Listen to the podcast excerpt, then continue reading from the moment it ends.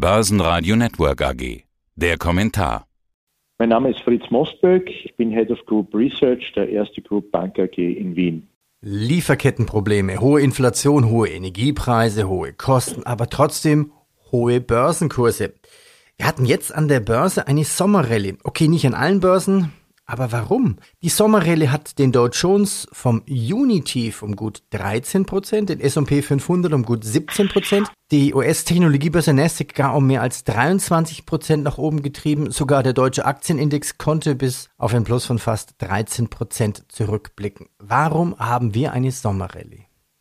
Offen gesagt, wir hatten das erwartet, dass eine Rallye, ob Sommerrallye oder nicht, dass eine Rallye irgendwann einmal auch als gegenläufige Bewegung kommt, bevorsteht.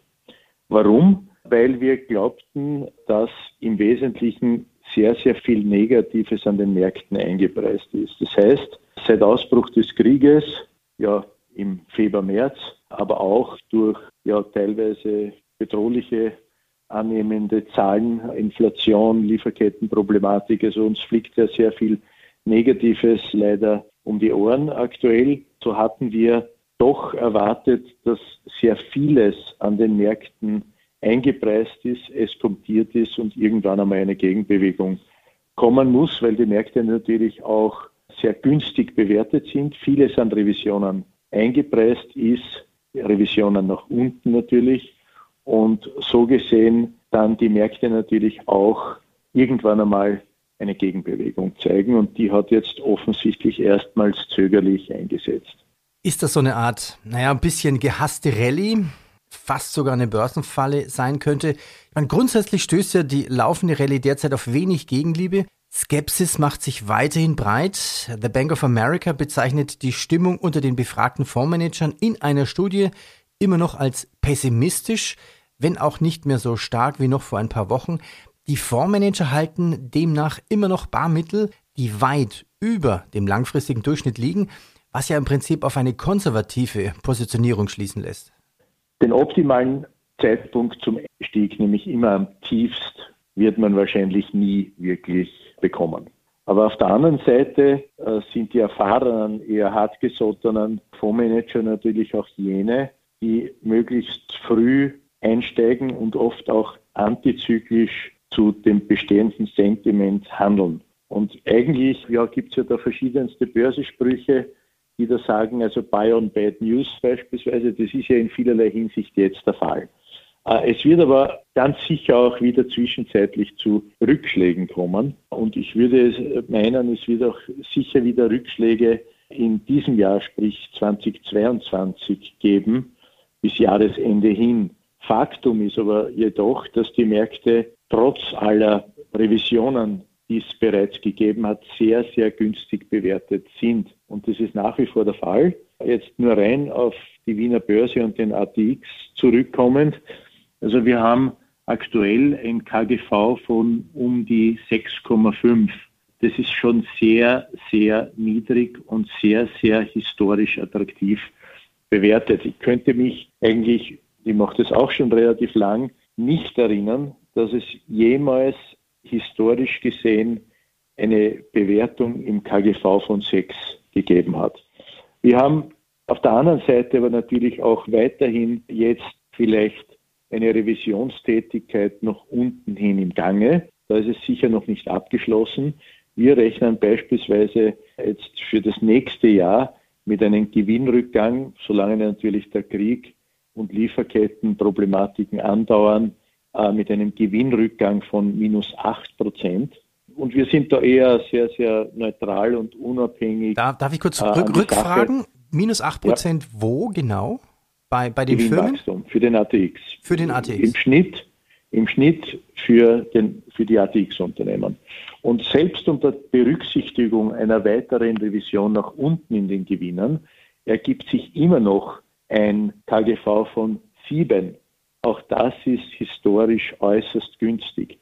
Wir sehen auf der anderen Seite, dass die Ergebnisse, die bis dato geliefert wurden, teilweise positiv überrascht hatten. Und wir sehen auch im Schnitt Dividendenrenditen, im Schnitt der ATX-Unternehmen wiederum von mehr als 5 Prozent. Da, auch das ist historisch äußerst attraktiv. Daher würde ich meinen, auch wenn es Rückschläge gibt über das Jahr noch, dann kann es durchaus der Fall sein, dass sich jetzt mit den Kursen langfristig nach wie vor günstige Einstiegszeitpunkte ergeben. Außer es passiert natürlich was Dramatisches, der Krieg weitet sich weiter aus etc. Davon gehe ich jetzt einmal nicht aus. Aber man muss natürlich in gewisser Weise antizyklisch handeln. Vieles ist am Negativen eingepreist und wir sehen aktuell äußerst günstige historische Bewertungen. All das veranlasst mich eigentlich äh, dazu, dass ich jetzt rein die, die Börseentwicklung für nächstes Jahr nicht so schlecht sehe. Die Year-to-Date-Performances sind, wie gesagt, nach wie vor negativ. Das betrifft aber ganz Europa, das betrifft viele andere Märkte weltweit, heißt aber auf der anderen Seite, dass sehr, sehr viel Negatives bereits eingepreist ist.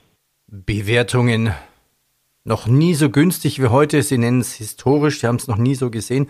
Ich nehme an, Sie haben schon viele Jahre Erfahrung. Wie lange machen Sie den Job schon? Äh, ich meinen, mehr als 25 Jahre. Aber ist egal. Das, was ich vielleicht noch dazu sagen möchte, ist, dass natürlich die Wiener Börse in erster Linie nicht, nicht vom äh, österreichischen volkswirtschaftlichen Umfeld abhängt, sondern die österreichische Wirtschaft hat eigentlich für die Wiener Börse fast eine sehr, sehr untergeordnete Bedeutung, da der Großteil der ATX, sprich mehr als 75 Prozent nach Market Cap gewichtet, sehr, sehr dominant in der Region Zentral- und Osteuropas tätig sind. Und wenn man jetzt die einzelnen GDPs betrachtet, die einerseits bevorstehen in der Erwartung her, aber auch in dem, was geliefert wurde, so kann man eigentlich durch die Bank auch erkennen, dass das zweite Quartal eigentlich viel besser war als erwartet.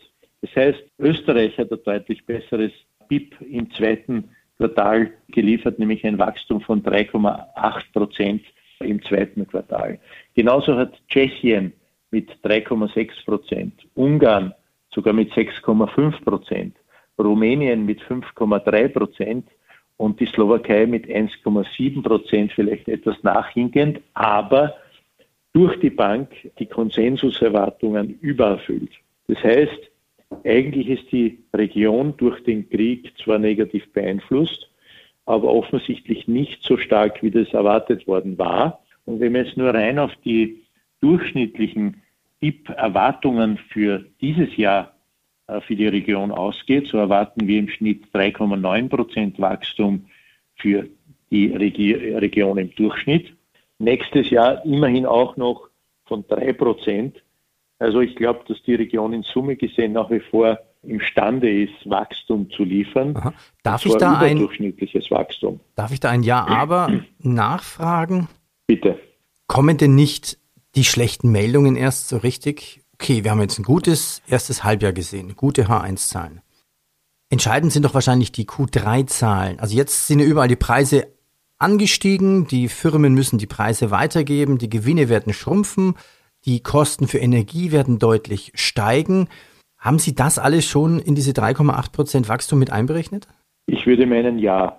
Selbst wenn es Monate noch im verbleibenden Jahr gibt, die negatives Wachstum aufweisen, so glauben wir doch, wie gesagt, diese Zahl, die ich vorher genannt habe, plus 3,8 Prozent im Schnitt ist plus, dass es in Summe gesehen nach wie vor ein positives Wachstum geben wird.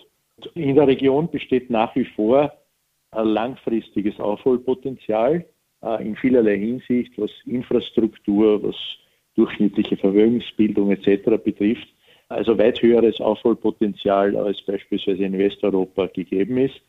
Und das bestärkt uns an und für sich dafür, dass wir schon vieles eingepreist haben und wir haben sicher sehr, sehr konservative BIP-Schätzungen und glauben, dass sich dieses Wachstum auch vielleicht in etwas abgeschwächter Form im nächsten Jahr fortsetzen wird.